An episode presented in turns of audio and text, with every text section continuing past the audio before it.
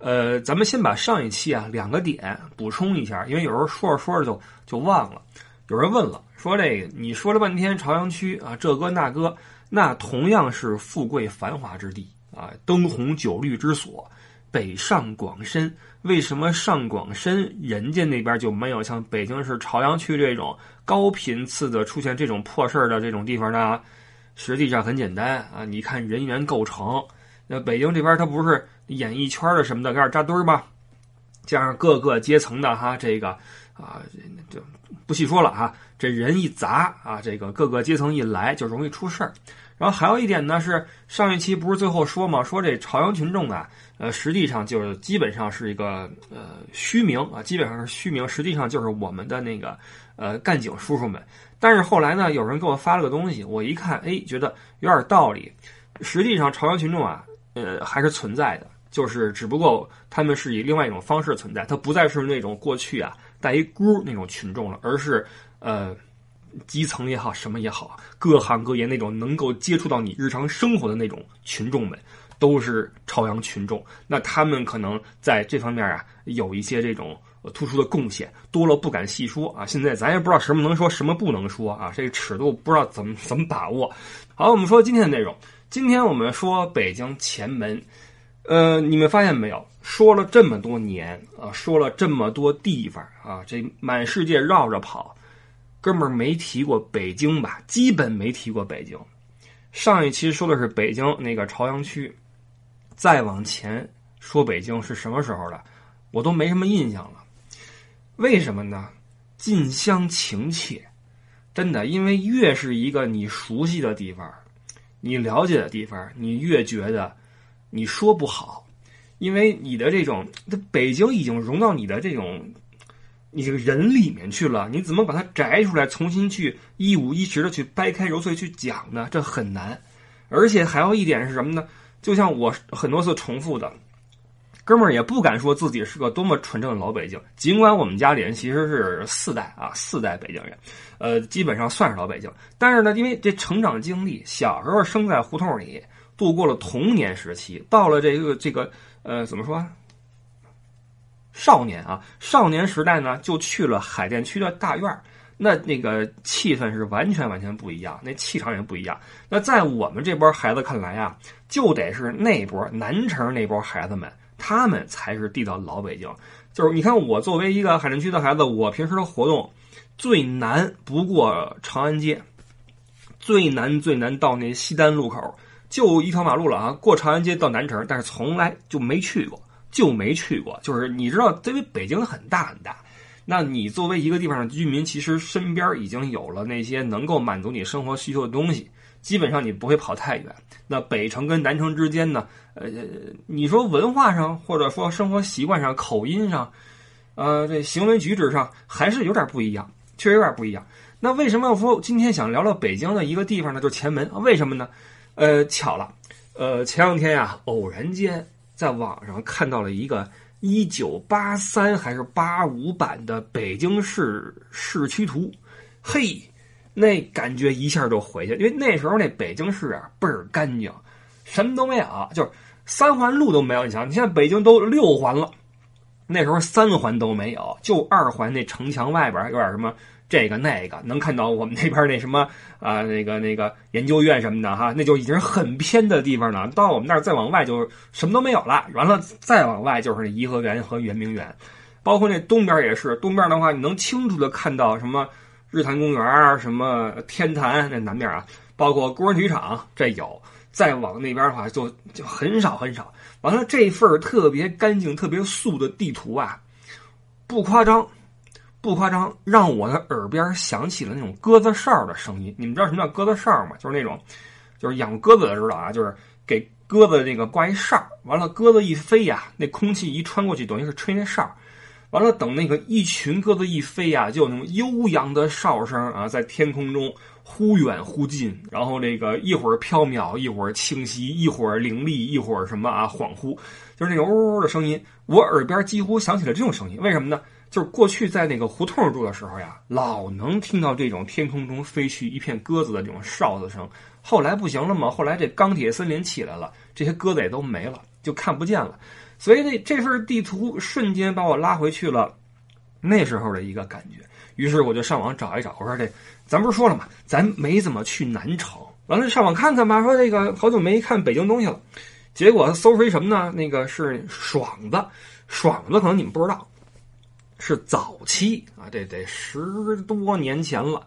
那时候北京一个玩说唱的一个哥们儿啊，这个那时候作品还可以，只不过他那个不是现在这种玩 trap 和那什么的啊，他是 old school 那种风格的，现在不是很火了。当年玩的还真不错。这哥们儿是老北京，完我看他一节目，他是一个等于是客串一嘉宾，然后呃去带着一摄像机啊，去走那北京前门啊，前门的街，包括大石栏那块儿。这一走哈，这这味儿就来了。就他说话那口太正了，太正了。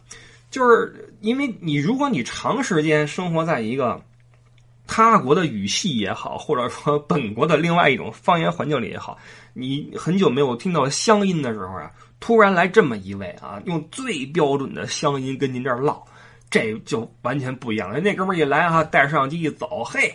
这感觉就就太给了，然后我一看，哦，这这前门好久没去过了。你们可能没法想象，呃，前门的街，其实前门说实话是应该是北京城一个标志，对吧？你其实很多人一说北京标志是什么，呃，长城、故宫啊，什么烤鸭、颐和园、北海公园啊等等。但是说实话，前门呀，前门应该是一个地道的北京的标志，为什么呢？因为那，就是过去呀，就最最正宗的老北京，就是平民百姓们都聚集在前门生活和从事一些商业活动。因为这北京城，按照当时的规划啊，其实这条街是明朝就有了。那你凡夫俗子你进不了城嘛，包括你说你这个啊这个小商贩你进不了城，只能在这北京城正的门啊，就是正阳门前面这箭楼。箭楼前面这条街上，哎，弄成一个一个集市，在这一块来做做生意什么的。然后包括那个进京的人呐，各路进京的人，你赶考也好，什么也好啊，会在这儿停下来要住下。所以这块儿呢，就是一直有这个市场，有这种这种呃最接地气的这种摊儿什么的啊，商贩什么的。再有呢，就是这个各省的这个所谓的会馆，啊，实际上就是接济各地来的这个，你说是考生也好，什么也好，接济各地进京的人的一个地方。所以这个呃吃啊、住啊、玩啊，就全有了。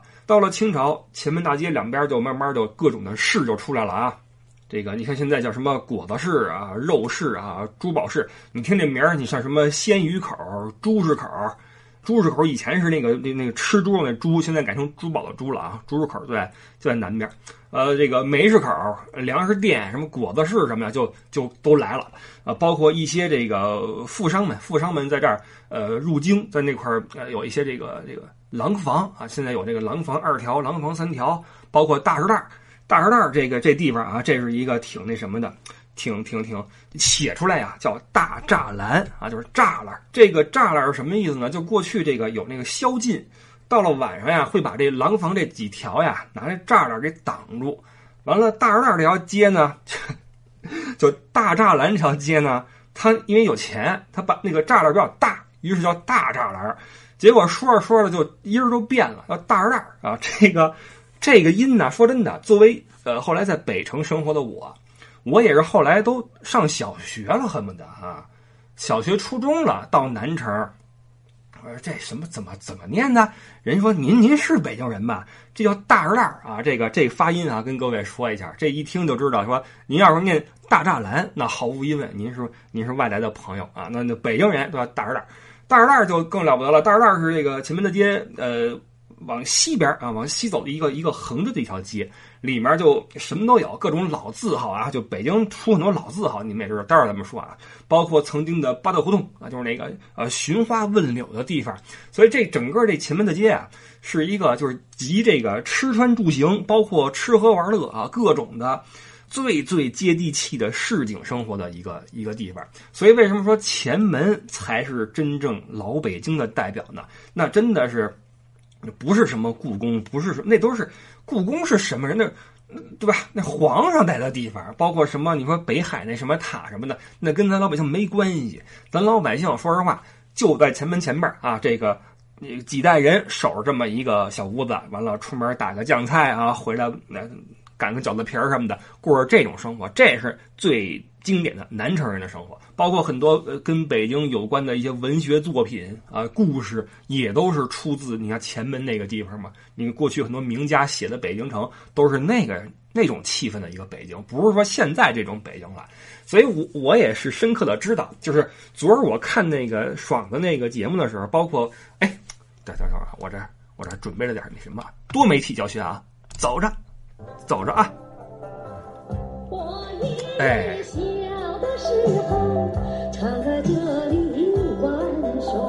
李谷一老师啊，九零年春晚。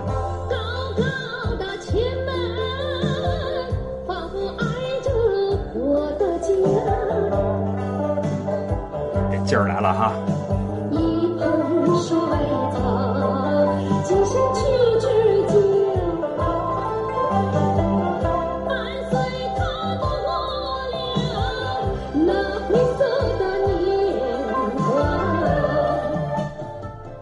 前门情思大碗茶，经典的名曲啊！吃一串冰糖葫芦就算过节啊！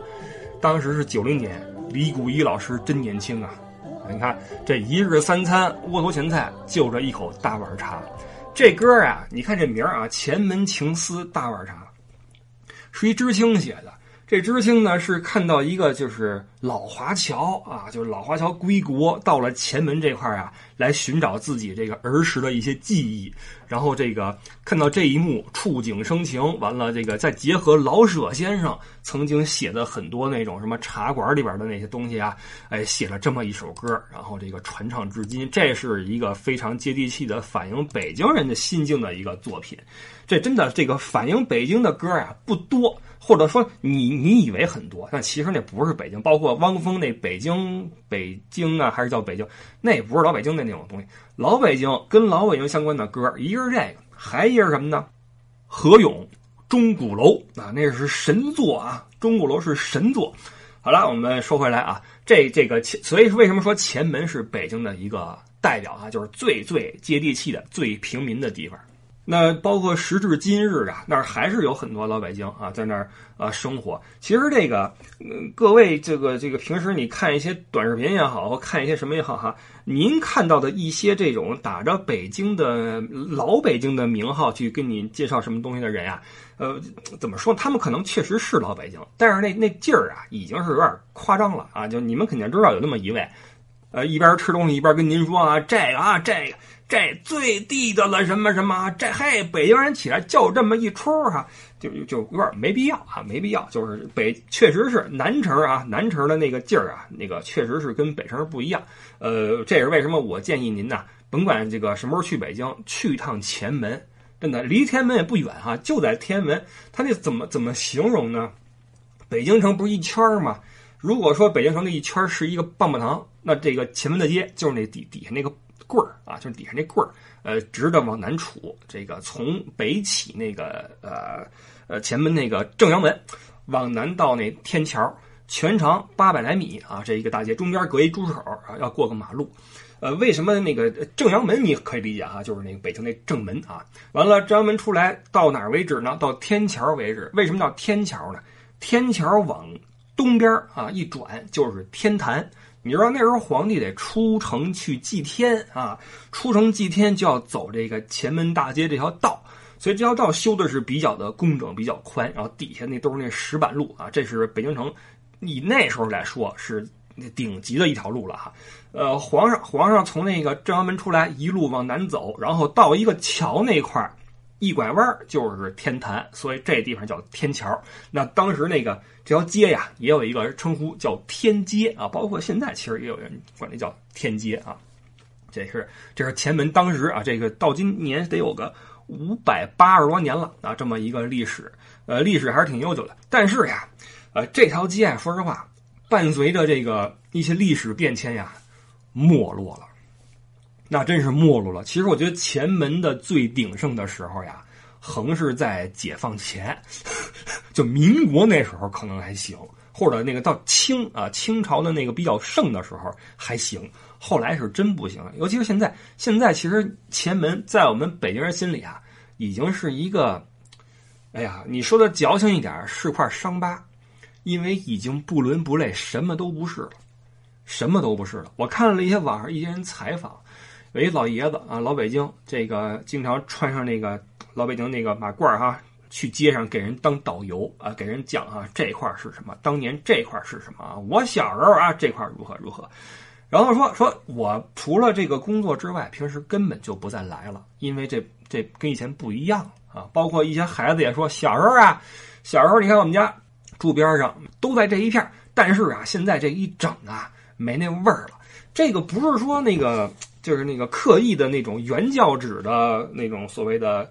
儿时记忆保护者啊，因为有些人确实是他总是一味的强调说不应该改变，不应该如何如何，他恨不得去去抵制一切的发展。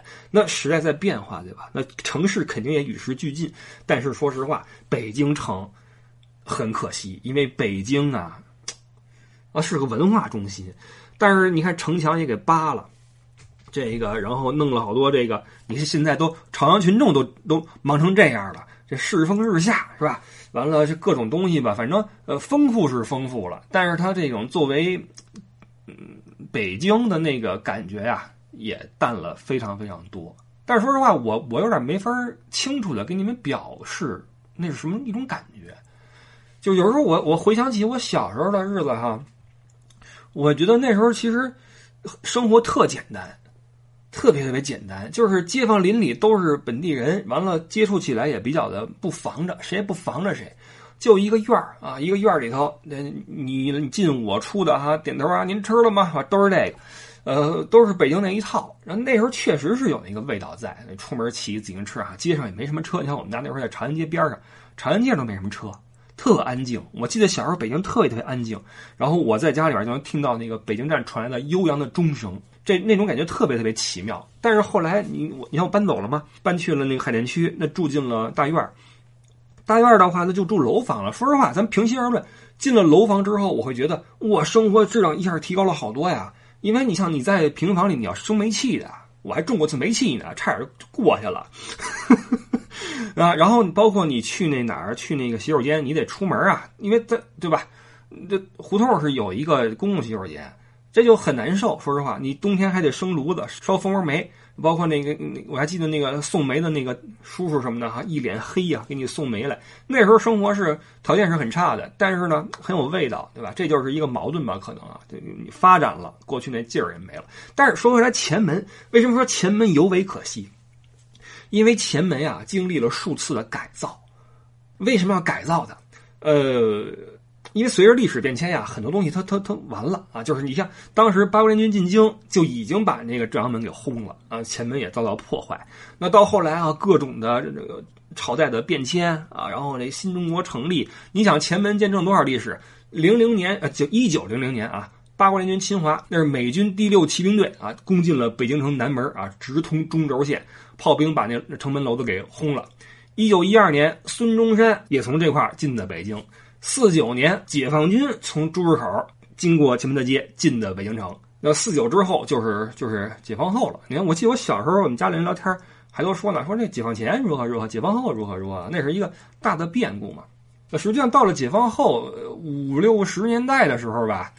前门大街就是一个，就是你说外地来的朋友们还是本地人呀，一个主要的一个一个消费场所，一个商业中心，啊，包括那些老字号，什么全聚德、都一处，然后那个那个内联升、瑞福祥、同仁堂等等啊，都是那个那个耳熟能详的玩意儿。那时候那些老店呀，这个情怀也还在啊，质量也还在，啊，包括那个天桥把式，大家听说这词儿没有？就是这天桥把式，光说不练。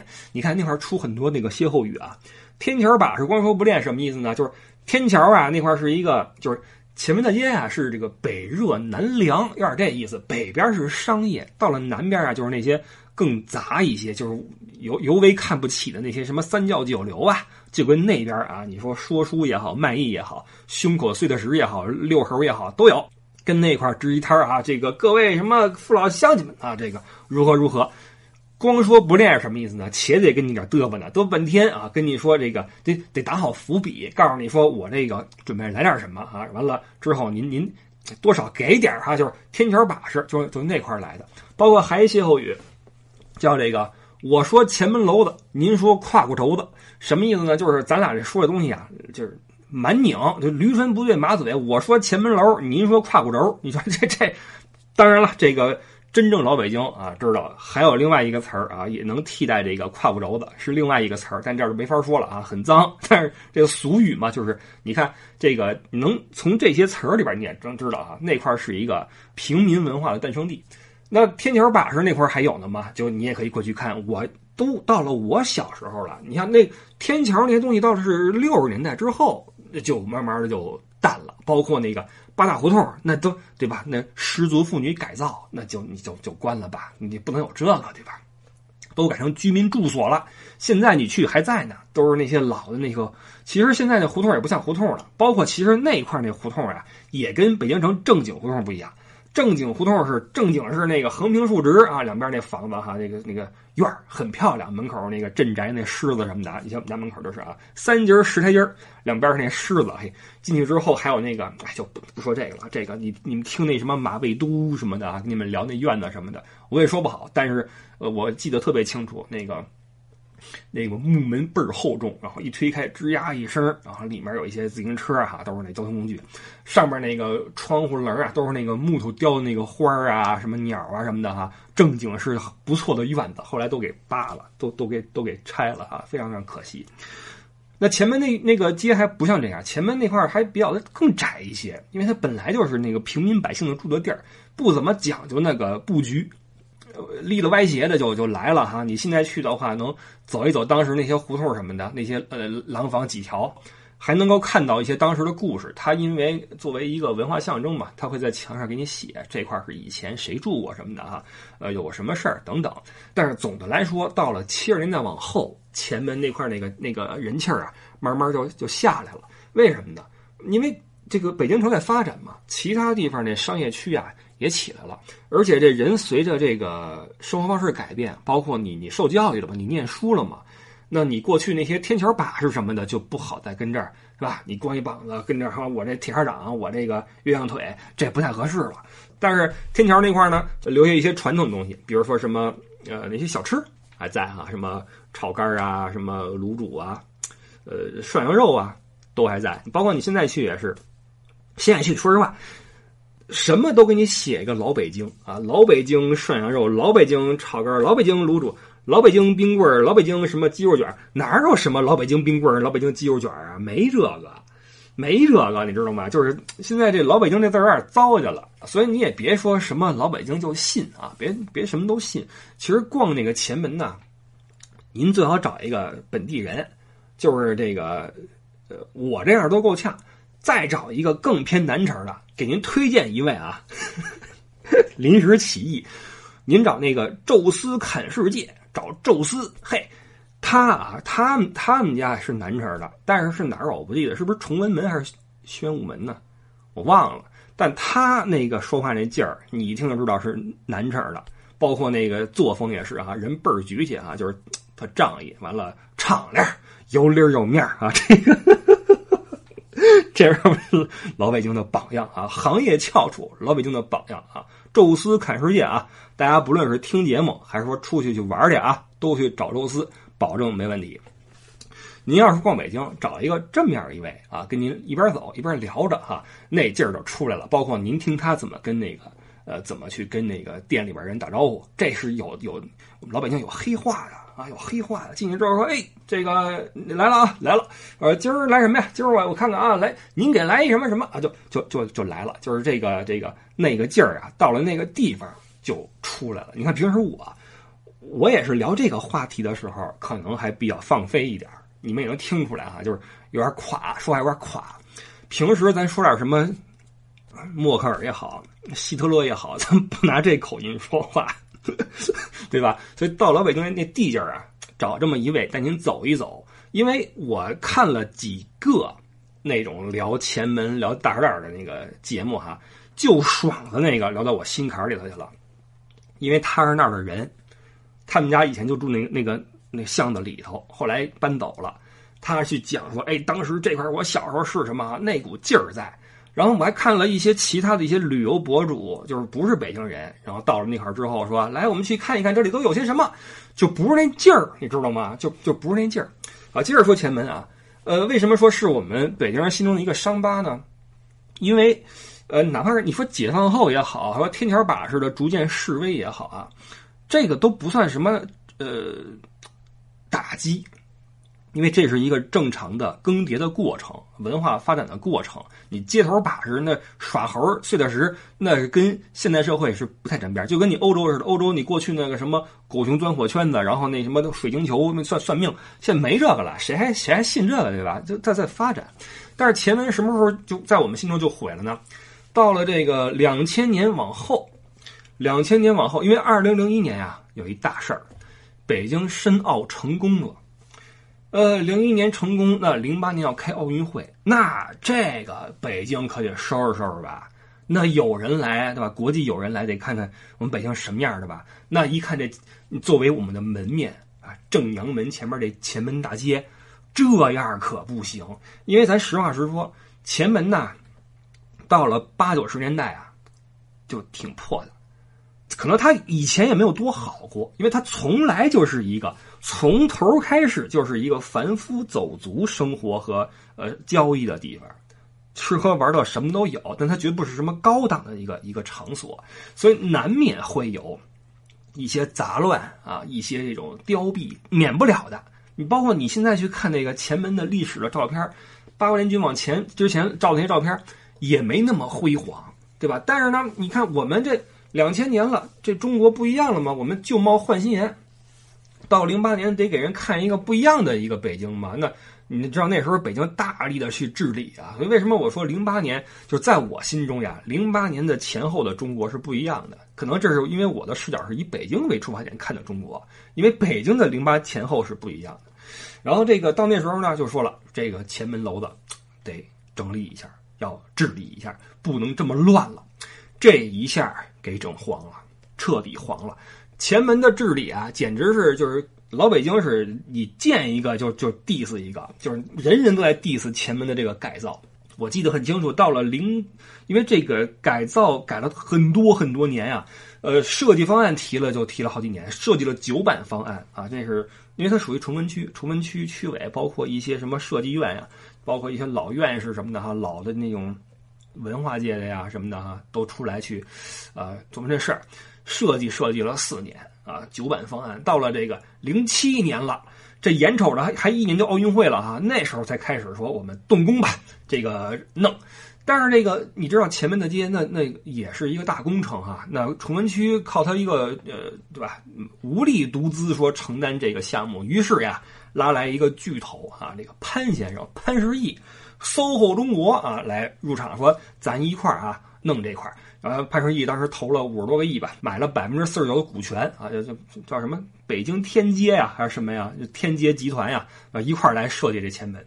那潘先生就跟这些文化界的，包括这种你看区委他们的视角就不一样了。你像那什么文化界的人士想的是什么呢？那前门是文化的一个浓缩，呃精髓。对吧？那区委想的是什么呢？区委想的是前门是我们一个一个北京的象征，是吧？这有政治意义啊！这天街呀，这，呃，对吧？正对天安门嘛。那个你从天安门广场往南走，直接就是前门了嘛。这政治意义啊！完，潘石屹想的是，这是一怎么说？这是一商业中心的。我这五十几个亿拍这块了，我是陪你们玩文化的嘛？我是要挣钱的呀！你看，这从一开始这事儿就瞎了，就是有人是商业角度。有人是文化角度，有人是政治角度，没法融合。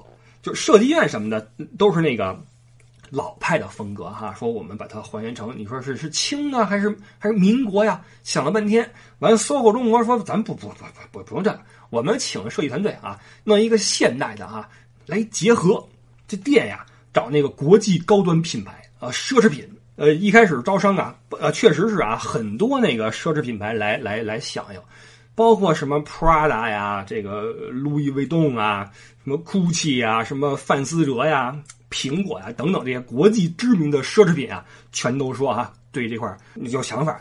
潘的定位是什么呢？我们把这条街啊打造成中国的香榭丽舍大街，你们那大篱不是一凯旋门吗？完了，这边是香街，那边是西园广场。那我们是这边是正阳门，完了一个街，那边天安门广场，也大差不差啊，顺序可能不太一样，但是大差不差是这个是这个风格。但是这个计划呢，最终是没能成功，因为啊，国际这些顶级的奢侈品店啊，他们对自己的这个店铺的外立面有要求。他不能接受说我们要统一的弄成什么明清风格、什么民国风格，不行，我们得有自己的门脸啊，这个不行。而且呢，我们这这个这个档次的牌子呀，对吧？国际的一线品牌啊，我们对这个商圈的这个怎么说？呃，整体的布局有要求，你不能说我我跟这块，然后我对面是一卤煮这。这不行，但是当时那个这个天街啊，还就是这么安排的，因为都想的是什么呢？把那些老字号给请过来啊，跟这块什么那六必居那，你像那卖这个酱卖酱的，你边上是 LV，这这行吗？然后这不行啊，说这个受不了，于是这个计划就流产，改成了这个老字号跟这个嗯所谓的快时尚品牌混搭。什么叫快时尚品牌？就是就那种国民的那种消费，什么。三六一啊，类似这样的吧，美特斯邦威是吧？什么七匹狼啊，就就这种，完了七匹狼什么的，然后那边是老字号，又引进了一些这个有特色的什么玉器啊、珠宝啊、丝绸啊，弄包括什么一点什么法国、意大利的那种钟表，你知道那个故宫里边不是有那钟吗？人家送那西洋钟嘛啊，可能跟这有关系，弄点什么钟钟表品牌，这么一弄。好，出来了哈，这就是改造之后的前门大街，就是一个从建筑上说现代与古典相结合，一会儿是民国风，一会儿是西洋风啊，一会儿是什么明清风，很奇怪。然后那个牌子也是哈，这块是 Only，旁边是包子铺，完一 Zara，旁边是什么炸酱面，就很奇怪，就是老北京会觉得。我靠，这我们以前这一块就吃喝玩乐这条街，你弄这么多什么邦威干什么？你匹克这是吧？我们也不穿这个。你让北京老炮他他对吧？都是那那那帮人了，都是那帮人。完了，你作为这些这些呃快时尚的商家也会觉得奇怪，就是我们这些做这种消费的日常这种消费的，旁边全是这个本地的这些餐饮，有点奇怪啊！到底是针对什么人的呢？就定位就很很乱。完了，饶是它乱吧，那你能你能开去也行，因为你要说前门大街的人流是是少不了的。但是尽管如此，这些快时尚品牌在入驻了前门几年之后啊，纷纷撤店，纷纷弃店。为什么？包括很多老字号，老字号也受不了了。为什么呢？租金太高。这又是一个前门大街改造的一个硬伤，就是前门。我可能我一会儿还会再重复这个概念。前门是一个平民聚集的地方。它就不应该被你花五十亿、五十几亿去改造，你投了这么多亿，你得收回呀！你怎么收回？你只能从这些铺子身上收回。这些铺子本来就不是那种说能一笔能赚那么多钱的铺子，人家卖炸酱面也好，卖什么，人家不是不是那种店，是针对平民的店。所以这些铺子为了生存，不得不提高物价。但是你说你你卤煮你能卖多少钱？卤煮本来就是平民的吃食儿。你给弄成好几十一碗的不合适，但是现在也也也好几十一碗了啊！那现在不是通胀了吗？那时候还没有嘛，就没法弄，所以就既没有抓住游客，又没能够迎合本地的那些老炮们的心。你像什么茶汤里、年糕前各种小吃店啊，在二零一零年前后相继撤店，包括之后那些更大的什么月盛斋、呃苏道，都慢慢的就合约到期也走了，走去哪儿了呢？大栅栏那边有那个小一点的铺子，跟那块继续自己这个营生，因为人家本来就是扎根于那块的，就是那块诞生的，不会走，对吧？但是您弄成这样子的话，他们真的接受不了。所以那时候的前门呀，去的时候你都伤心，看着都伤心。我是因为我作为一个北城人哈，我很少去了。我小时候小时候住南城的时候，我也都是去东单王府井啊，然后那个北京站，很少到前门。因为那时候太小了，也不会骑车哈。完了，上学的时候呢，跟同学去过。那时候是九十年代上下，那时候前门特别特别破，又挤又破，然后都是那小铺子什么的。但是那才是前门呀，就前门就是一个又挤又破的地方。大街还可以，但里边那小巷子就是又挤又破，那才是前门。但是确实是那个那个景观那个感受呀，非常的不好。完了，最后一次去，真的是让我。让我吓一跳，我那次是差不多一五年去了一下，我都傻了。就那个，因为那是呃零八年奥运会，奥运会是八月八号吧？八月七号它开业，开业之后那包括那个叮叮车，叮叮车就是前门街上一个优惠电车。北京台还特意报道了，说这个车啊重新投入使用哈，重新带我们找回老北京的记忆什么的。我一五年啊走了一趟，我的天，吓死我了！前门的街几乎没有人，几乎没有人，能想象吗？这可是就说是这个中国第一街是长安街吧，但是前门是跟怎么说？长安街是正垂直的，它可是那棒棒糖那瓣儿啊，棒棒糖的瓣儿居然没有人。然后那个街上面那店呀，很多都关门了，什么红星二锅头什么的哈，都没什么人，让我觉得这是怎么了？这是前门吗？说怎么能够改成这个样子？街上也没人了，店也关了，然后要什么没什么。可那时候的前门真的是让我寒心啊，就觉得怎么成这样子了？那时候所有的北京人。提起前门都一声叹息，就这个给整的真的是不伦不类，然后最后什么都没有了。我猜测后来应该变成了那种旅游团的一个专用的街吧。我猜测啊，我不知道，因为国内的旅游我不是很熟，是不是旅游团得走一趟啊？然后坐一下那电单车，然后边上买点什么老北京布鞋，吃碗炸酱面或者吃个涮肉。我猜啊，但是说实话，那条街上面有全聚德，全聚德谁还吃啊？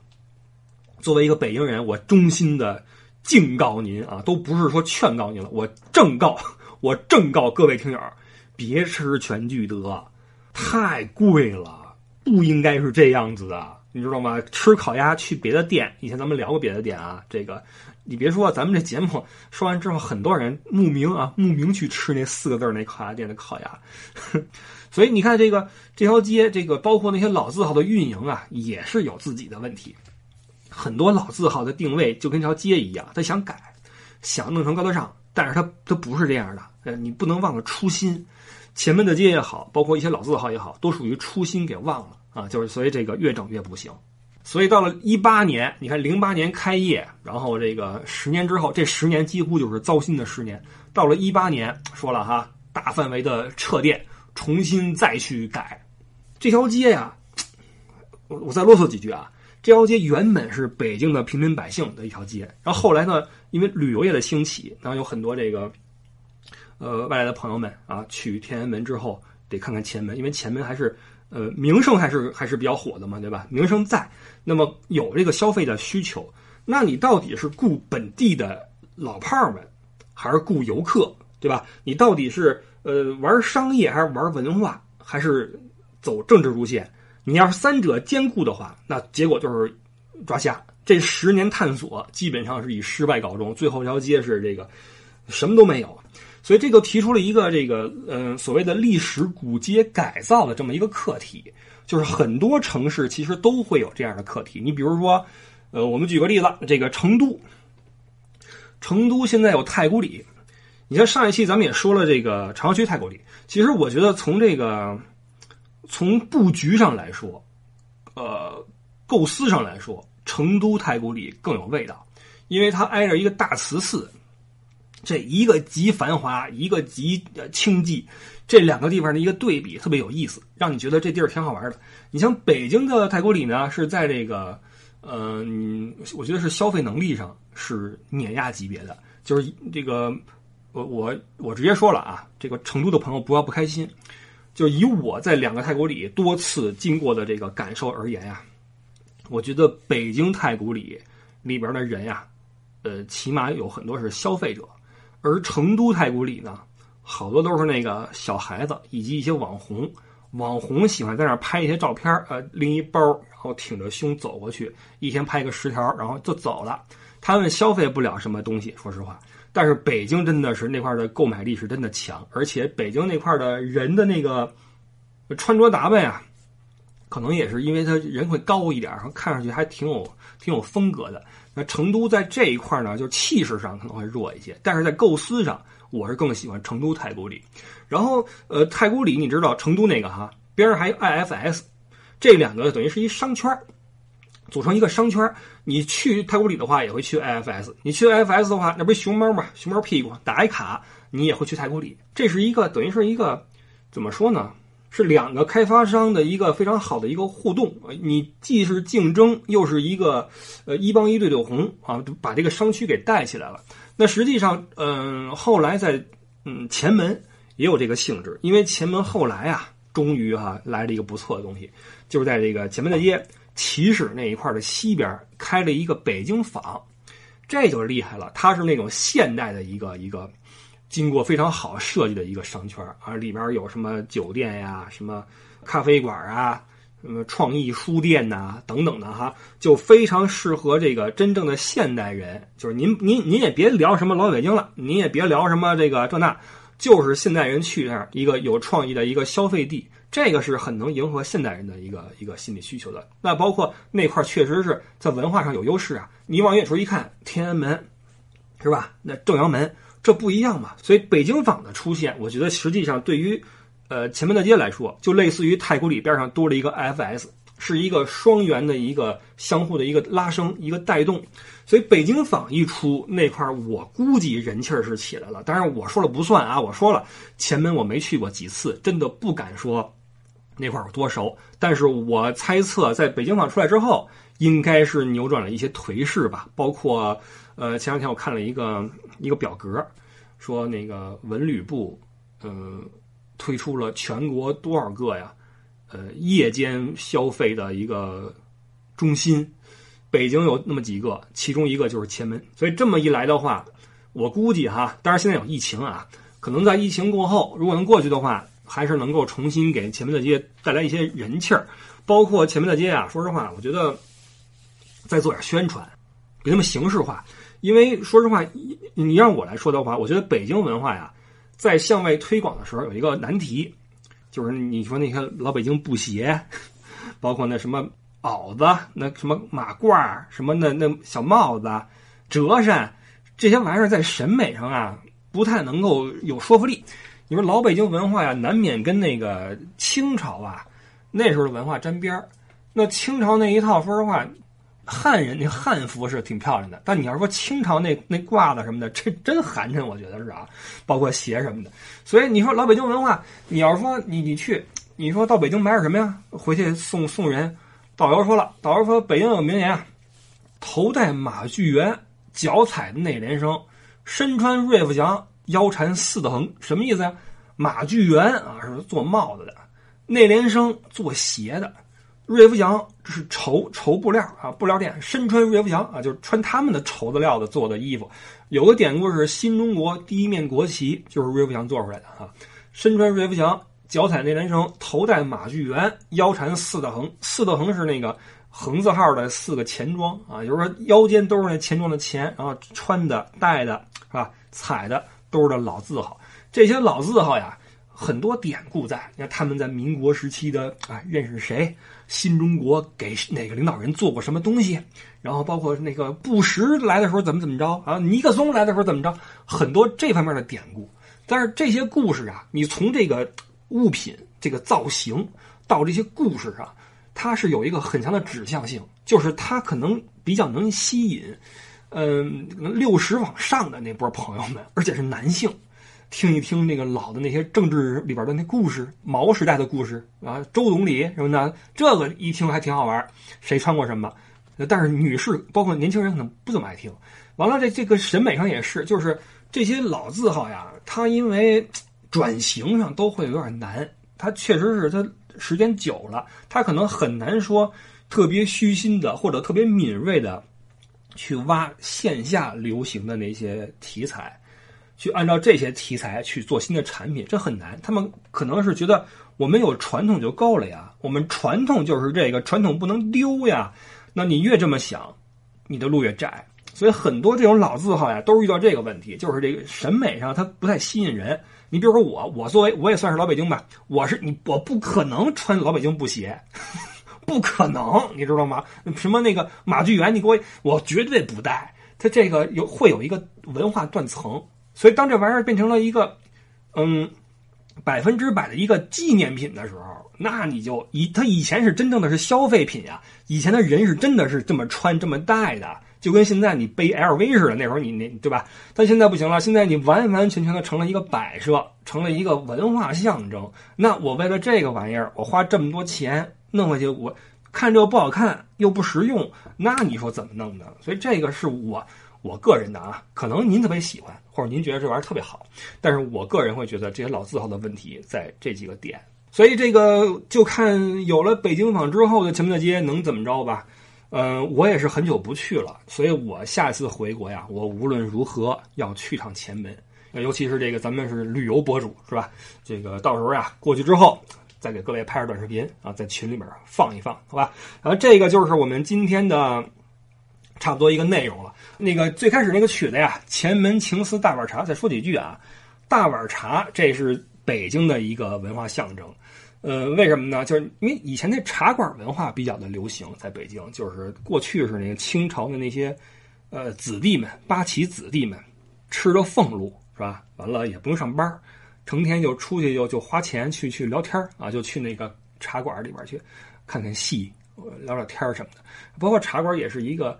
有点像什么呢？有点像当年那个欧洲那边那咖啡馆，就各路你说那个名家也好啊，什么也好啊，包括那些老百姓都往那儿走，是北京文化一个挺有意思的一个一个凝结点。完了，解放之后呢，到了改革开放的时候，有那么一位先生，名字我早忘了，他是跟那个前门那块啊开了一个呃叫叫什么大碗茶馆，好像是还是摊儿啊，跟几个人一块卖大碗茶，两分钱一碗。两分钱，其实最主要的还是一个便民，因为那个时候也没什么商业的那种，就是主要是为了为人民服务啊，不为挣钱。完这就火了嘛。完大哥以后又成了一个成立了一个大碗茶什么文化什么公司呀，在北京应该是做了不少文化方面的一些这种文化商业结合的这么一个东西。所以今天你去前门还能看到一个这种大碗茶的那么一个那么一个铜铜塑吧，一个铜雕啊，告诉你哈。以前大碗茶是这么回事所以这个说实话还是挺好玩的。但是呢，前提是您啊找一位懂的，那你才能够知道，哎，过去老北京是怎么过的。那最后总结一下啊，就是还是希望前门大街能够找到自己的定位。街嘛，一条街无论如何都是以人为本的，有人才有街，对吗？你没有人的话，这条街有什么存在的意义呢？嗯，但是说实话，北京的文化呀。包括北京的一些吃食啊，推广起来是有难度的。像刚才说的啊，你说审美上一般，呃，美食在口味上就挺刺激的，是吧？很多人会拿北京的美食开涮，对吧？作为一个老北京，我也我也没什么感觉。就是如果能够给你提供个乐那也行。但是说实话，说实话，我是真好那一口。每次回北京，我都必然必须要吃至少两顿卤煮，包括那什么大连火烧、门钉肉饼、烤鸭，必须得整一全套。这个口这个东西啊，嗯，家乡嘛，对吧？哎呀，难得说一次北京啊，这个真的是也没什么准备，想起什么再再聊点什么吧，好吧？谢谢您了。然后那个完末了给您放一歌吧。放个几句啊，这个是跟前面那个前门青瓷大碗茶呼应一下，来自北京的一个说唱组合叫龙井，唱的叫这儿北京。我的家名字叫北京。我爷爷小的时候常待在这里玩耍，高高的前门楼子仿佛挨着我的家。一蓬衰草，那几声蛐蛐叫，伴随他度过了灰色的年华。吃一串冰糖葫芦，就算是过节了。他一日三餐窝头咸菜，就着大碗茶。几句老的歌词勾勒出如今的变化。可北京就是北京，这里是我的家。生我养我的地方叫北京，哭过笑过的地方叫北京。玩过闹过的地方叫北京，走过的路过的这里是北京，爱过恨过的地方叫北京，住过拆了的地方叫北京，吃饱了就睡的地方叫北京，这就是我的家，名字叫北京。